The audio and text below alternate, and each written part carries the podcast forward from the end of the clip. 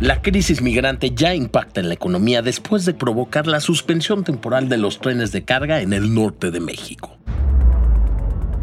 Soy Valentín Cataldo y vamos con N Diario.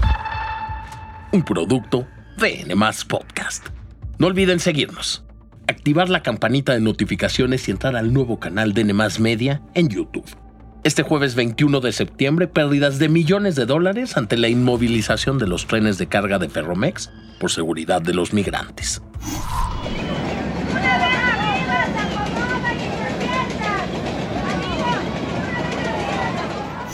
Estos son los sonidos de los migrantes a la hora de subirse a los trenes de carga para tratar de llegar al norte de nuestro país e intentar cruzar a Estados Unidos.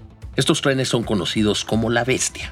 Seguramente han oído este término que hace referencia a un medio que utilizan para recorrer el país de sur a norte y que para muchos significan lesiones, amputaciones y hasta la muerte. Ante esta situación y tras los accidentes que han aumentado en las últimas semanas, Ferromex de Grupo México que conforman la red de trenes más grande del país, detuvo las corridas de 60 ferrocarriles de carga en varios estados desde Guanajuato hasta Chihuahua, lo que representa pérdidas millonarias.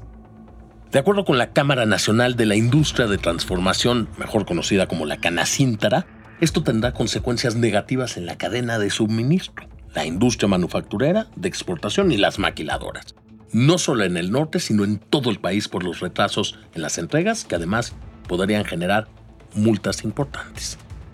Según datos justamente de la Canacintra, se tienen paralizados 500 millones de dólares, o sea, mercancía que está atorada.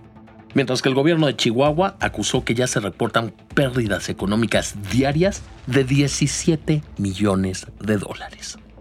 Pero ¿cuáles son las cifras que reflejan esta crisis y que obligó a Grupo México a detener algunas de sus operaciones? Bueno, de acuerdo con la empresa ferroviaria, hay más de 4.000 migrantes esperando subirse en estaciones de salida en Coahuila, Guanajuato, Aguascalientes y Chihuahua. La empresa informó este miércoles que han restablecido las operaciones solo en algunas rutas las cuales no tienen condiciones de riesgo elevado.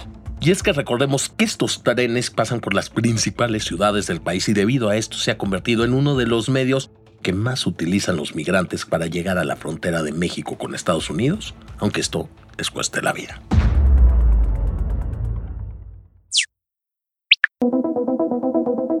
Y nos vamos hasta el otro lado del mundo porque en Irán las autoridades endurecieron las sanciones contra las mujeres que no utilicen el hijab, también conocido como el velo islámico. La llamada Ley de Apoyo a la Cultura de la Castidad y el Hijab fue redactada por una comisión cultural y judicial desde el mes de agosto, sin embargo, las nuevas medidas fueron aprobadas este miércoles 20 de septiembre por el Parlamento iraní con más de 150 votos a favor y alrededor de 30 en contra. Pero a ver, aquí lo importante es qué sanciones plantea esta ley. Primero que nada, multas económicas de hasta 2 mil dólares por lo que ellos describen como la promoción del desnudo y lo que llaman la burla del hijab en medios y redes sociales. También prevé la prohibición de salir del país a aquellos empresarios, escuchen bien, que permitan que sus trabajadoras no utilicen el velo. Además, contemplan reducciones de salarios, prestaciones laborales y podrían hasta perder acceso a todos los servicios bancarios. Pero eso no es todo. Hay otra medida más extrema que dice que las mujeres que utilicen ropa inapropiada recibirán una pena de prisión de cuarto grado, es decir, de al menos 5 y hasta 10 años de cárcel. A pesar de que el proyecto fue aprobado por el Parlamento solo unos días después del primer aniversario de la muerte de Masa Amini, aún falta que sea avalado por el Consejo de los Guardianes de la Constitución, que tiene la última palabra. Pero si esto no es suficiente, ojo, la aplicación de esta ley tendrá un periodo de prueba de tres años, cuyas medidas no solo afectan a las mujeres que no se cubran, también a las niñas que muestren en espacios públicos o redes sociales desnudez de alguna parte del cuerpo, ropa fina o ajustada. Además de que prohíbe el uso de pantalones rotos, mangas cortas y hasta bermudas. Ante esto, la ONU señaló que las autoridades parecen gobernar a través de la discriminación y la intención de someter a mujeres y niñas.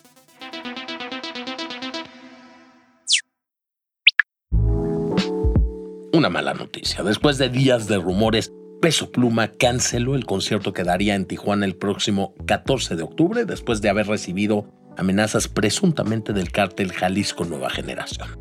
A través de la cuenta de fans se publicó un comunicado en el que informaron que el objetivo es proteger a los fanáticos y al equipo y que por la seguridad de todos los involucrados se cancelaba el show.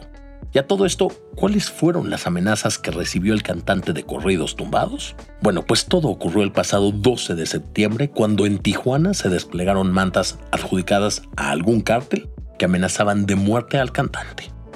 Desde luego estas amenazas no se pueden tomar a la ligera. Basta recordar el caso de Valentín Elizalde en 2006, quien luego de recibir advertencias fue asesinado, y el cantante Chalino Sánchez, a quien mataron a principios de los 90. Y díganme una cosa, ¿Ustedes creen que Peso Pluma hizo bien en cancelar este concierto? Por favor, contesten nuestra encuesta en la sección de comentarios. Y antes de despedirnos, queremos agradecerles hoy que cumplimos un año todo su apoyo. Espero que tengan un gran jueves y no olviden seguirnos, activar la campanita de notificaciones y visitar todas las plataformas de N Media. Nos escuchamos mañana aquí en N Diario, un producto de N Podcast.